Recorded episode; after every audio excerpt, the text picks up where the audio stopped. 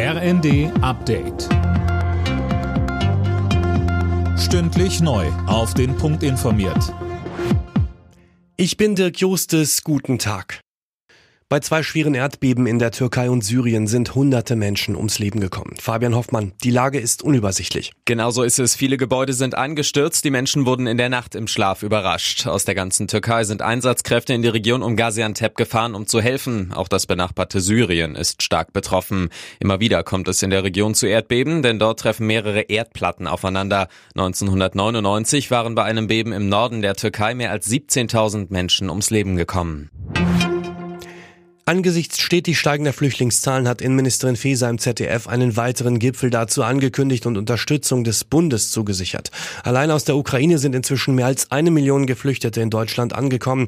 Viele Kommunen sind damit überfordert. Bundeswirtschaftsminister Habeck ist auf dem Weg zu Gesprächen in die USA. In Washington will Habeck sich für faire Wettbewerbsbedingungen einsetzen, denn geplante Subventionen der USA könnten sich negativ auf europäische Unternehmen auswirken.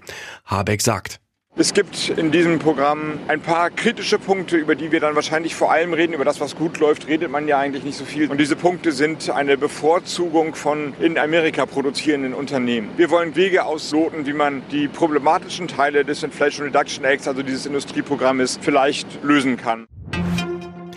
Mit jetzt 32 Trophäen hat Beyoncé den Rekord für die meisten Grammys gebrochen. Bei der diesjährigen Verleihung in Los Angeles sahnte sie gleich viermal ab. Weitere Preise gingen unter anderem an den Briten Harry Styles und US-Rapper Kendrick Lamar. Alle Nachrichten auf rnd.de